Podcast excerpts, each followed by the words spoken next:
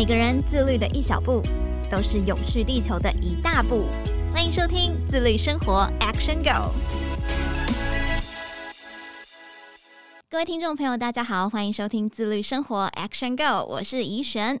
最近这几年，越来越多人关注永续环保议题哦，从企业扩大到个人的行动，而我们金周刊呢，也跟上了这个脚步，即将在八月二十二十一号到瓶盖工厂、台北制造所举办一场号召大家展开自律行动的活动，叫做自律生活节。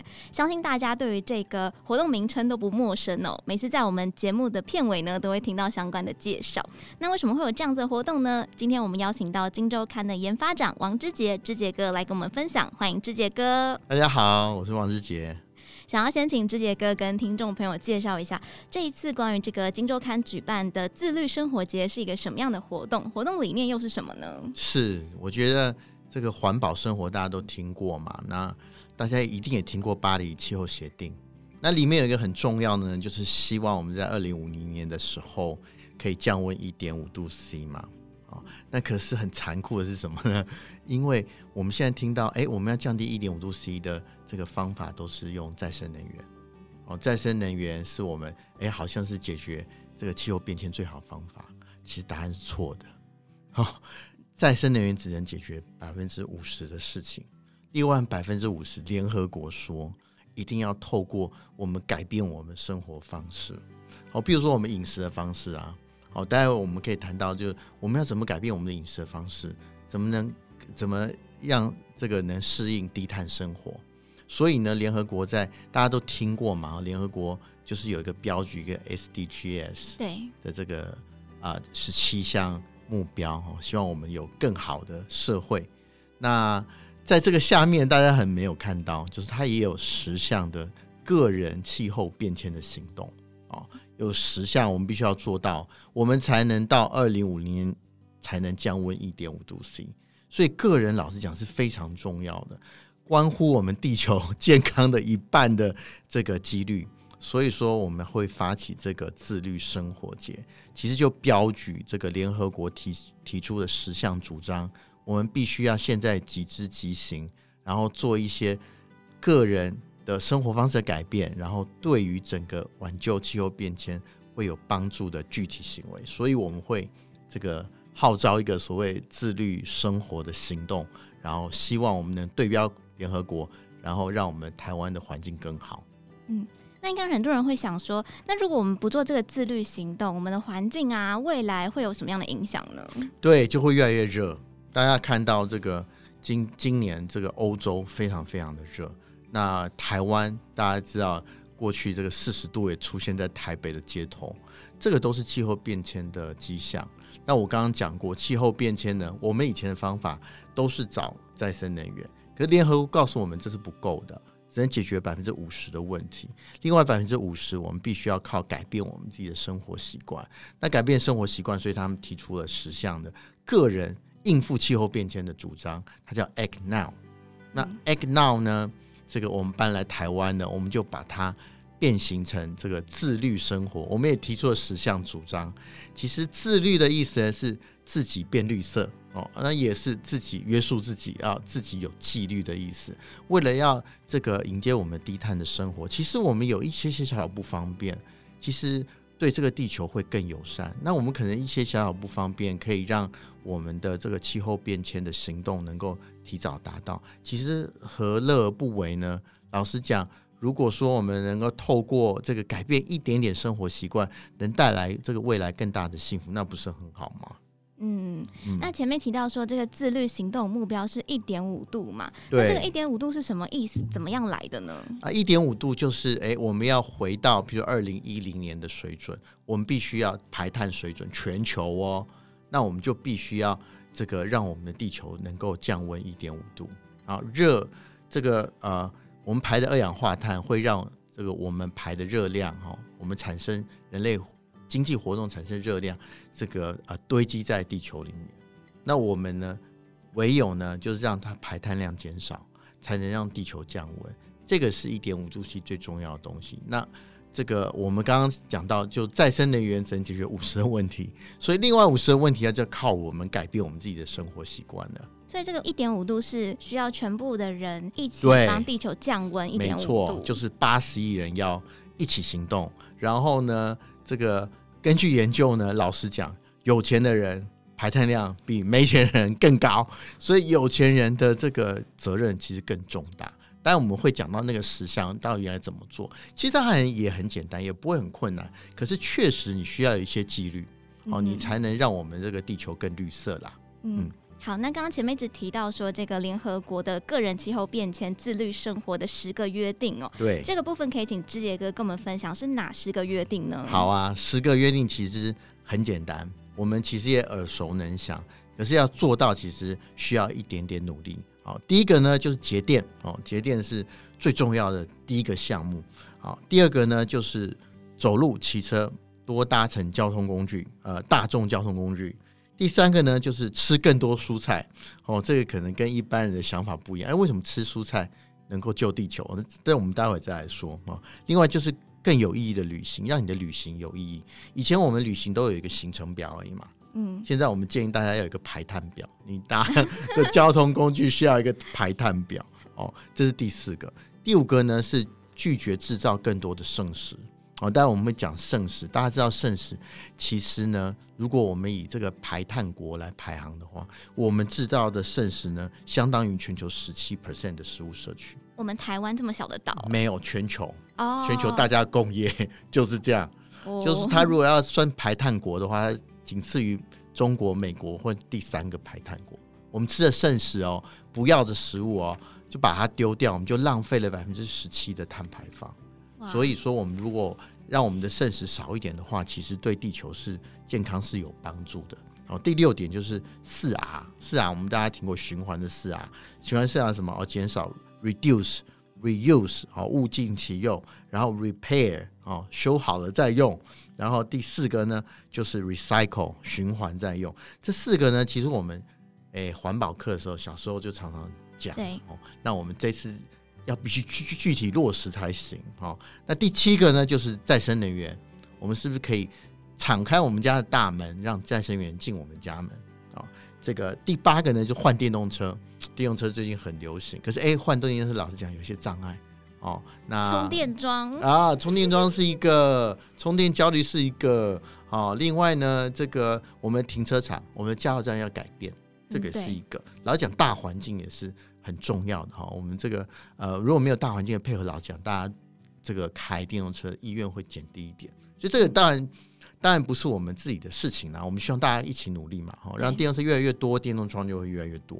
好，那第九个就是选择友善环境的这个产品啊，大家常常穿衣服嘛，一定会穿。大家知道这个最不环保的颜色是什么？红色？错，黑色。竟然是黑色？嗯，黑色既既。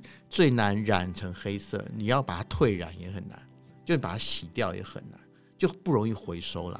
所以它要造的、要使用的能源，哦，这些再回收的碳排放都比其他颜色多哎。所以大家这个要有知识，然后用这个知识呢去做友善这个地球或友善台湾的自律行动，这很重要。最后一个呢是大家现在就可以做的，就多讲多宣传。然后你做的这个事情，就喜欢打卡。哦，然后利用你各种网络跟大家说，哎，我做了这件事情哦，我跟大家讲哦，说黑色是这个排碳量最高的颜色啊，哦，我跟大家讲哦，哦，牛肉其实是对我们这个地球最不友善的这个蛋白质来源哦，类似这种，大家如果知道了，就可以宣传出去，然后让更多人知道，哎，有这个有这个知识，然后啊，透过这些知识，然后化为行动，然后会让我们这个。地球真的能够降温一点五度 C。好，我们提到这十个自律的生活约定，我想要比较详细的跟志杰哥聊一下。刚刚提到的第一个节电第一哦，对这个部分，其实我们家里面有非常多的这种需要耗电的用品，有没有哪一些是真的非常的耗电？然后如果可以不要用，就尽量不要去用的呢？对，主持人其实刚刚我们猜过名，他两个都猜对了哈、欸，我超厉害。呃，在大魔王两个都对了。第一个我们这个用电大魔王，第一个就是冷气嘛，嗯。冷气大概占了我们根据工研院的研究，大概快二十八 percent 的用电量。尤其现在夏天。啊，对，大家知道吗？我们这一波的这个电价调升，只有用电大户哦，一千度以上。当然，对我们一般人是没有。可是谁知道下一步会不会？所以老实讲，节电不只是对地球好，对你的荷包也很好。那特别是夏天呢，大家知道夏天占我们在大家用冷气嘛，哈，夏天这个冷气的用量会占我们整的用量更多。大家知道可能高到多少？四十七个 percent，快五十个 percent。第二个呢是冰箱哦，冰箱夏天冬天差不多哦，平均起来大概每一年呢，冰箱呢大概可以这个呃会用到我们大概是接近十四十三点八 percent 的用电量啊。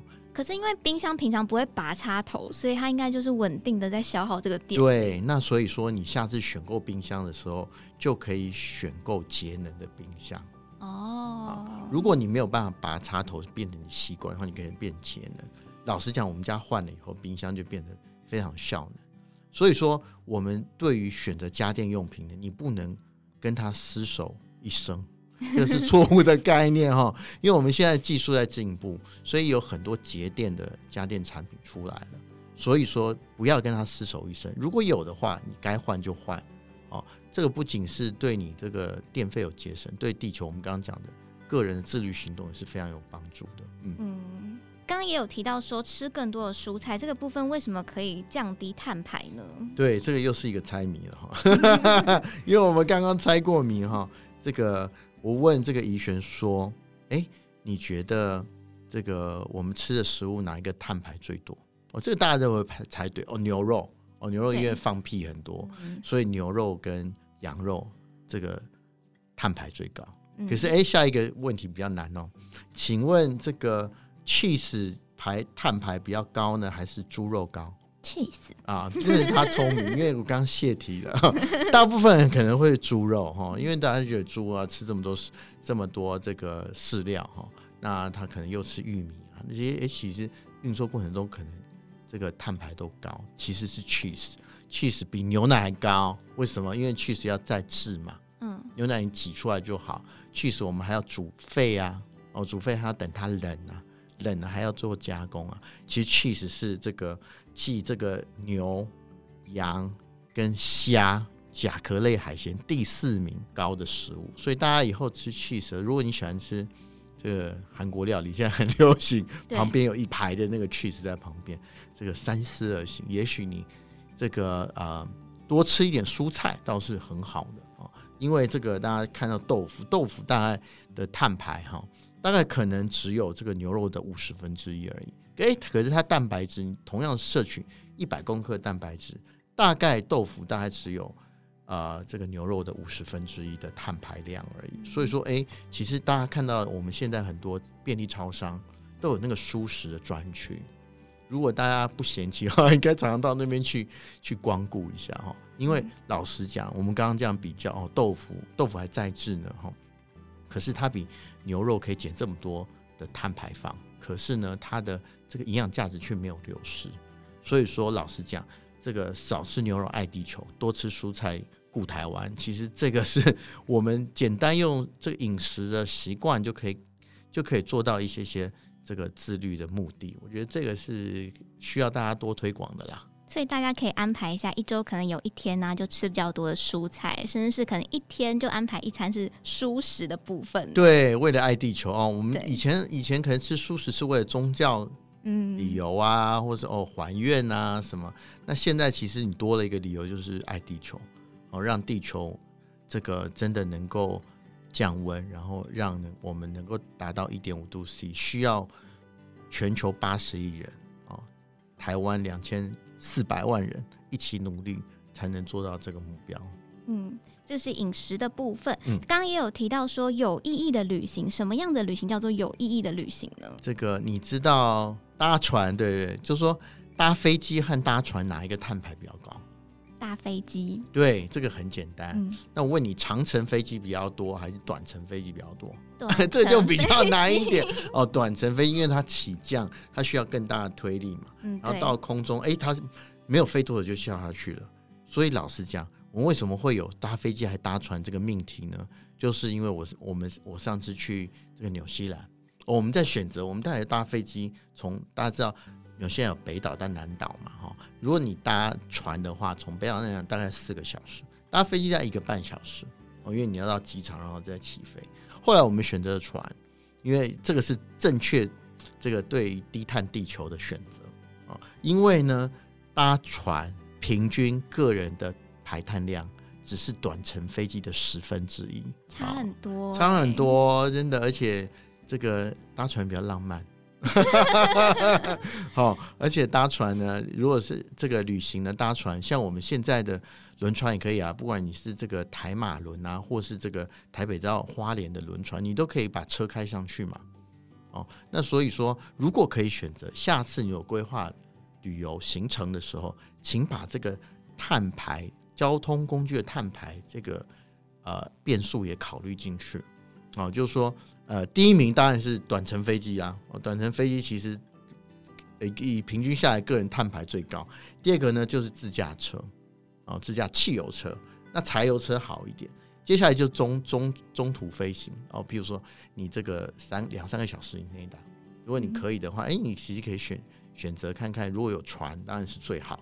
那如果高铁，那也可以搭高铁，因为高铁呢，其实个人的碳排呢，哎，跟搭船差不多，比搭船还少一点。哎，所以老实讲，你在选择的时候，高铁虽然贵一点，可是为地球好，它其实是更好治愈生活的选择啦。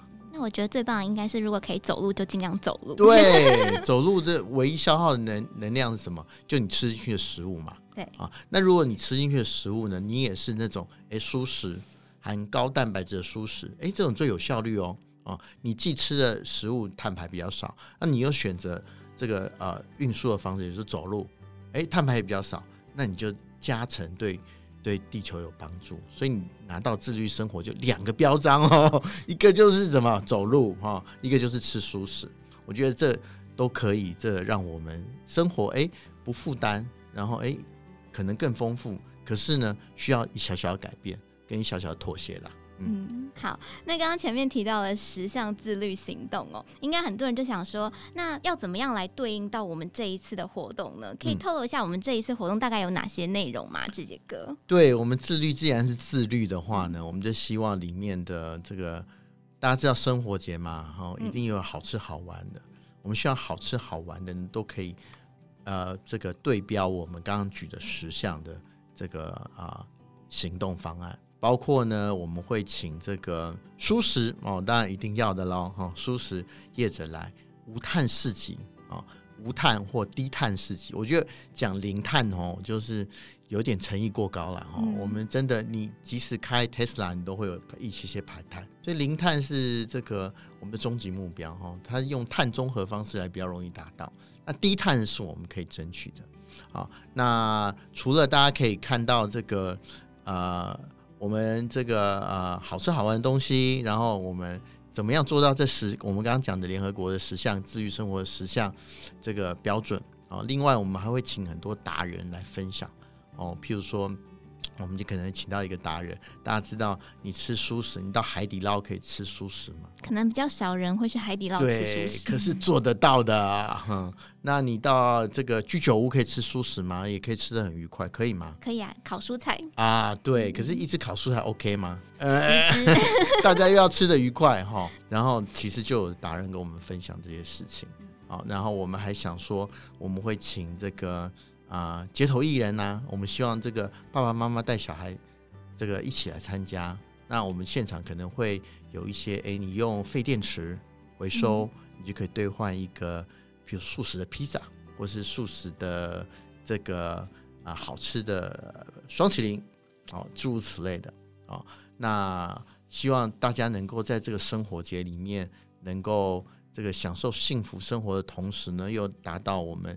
这个低碳生活、自律生活的这个目的啦，那这个当然也是一个很重要的倡议。那金周刊也希望说，透过这种好玩、好吃，又玩又可以吃，然后又有音乐啊，然后又有这个分享，然后又有这个啊、活动的这个场合，能够让大家呃理解啊，我们低碳生活所要具备一小小点知识，然后一小小点纪律。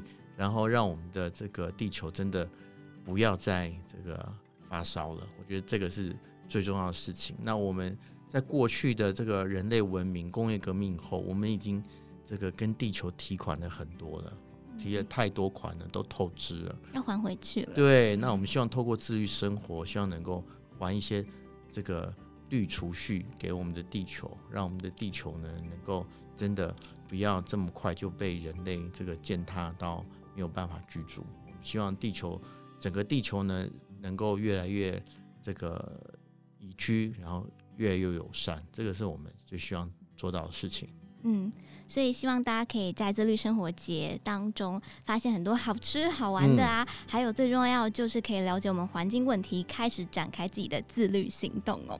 所以非常欢迎大家在八月二十二十一号的时候到瓶盖工厂台北制造所参与我们的自律生活节，两天的开展时间都是早上的十点到晚上的七点半，而且都是免费入场的哦。除了有完成任务好礼之外呢，最重要当然就是希望大家可以开始展开绿色的生活，对。那刚刚就有提到说，推荐大家搭乘大众交通运输工具，所以我这边也要分享给大家，我们的地点非常的棒，三铁共线，搭乘捷运、高铁跟火车都在南港站下车，步行五分钟就可以喽。对，其实希望能够让大家能够有满满的礼物可以带回去，然后吃得饱饱的，然后头脑也装得满满的，然后回去之后呢，真的可以实地改变大家的。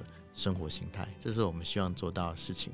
对，没有错。每个人自律的一小步，就是永续地球的一大步。今天非常谢谢志杰哥来到节目当中，谢谢，也感谢各位听众朋友的收听。期待在八月二十二十一号在自律生活节和大家见面哦，拜拜，拜拜。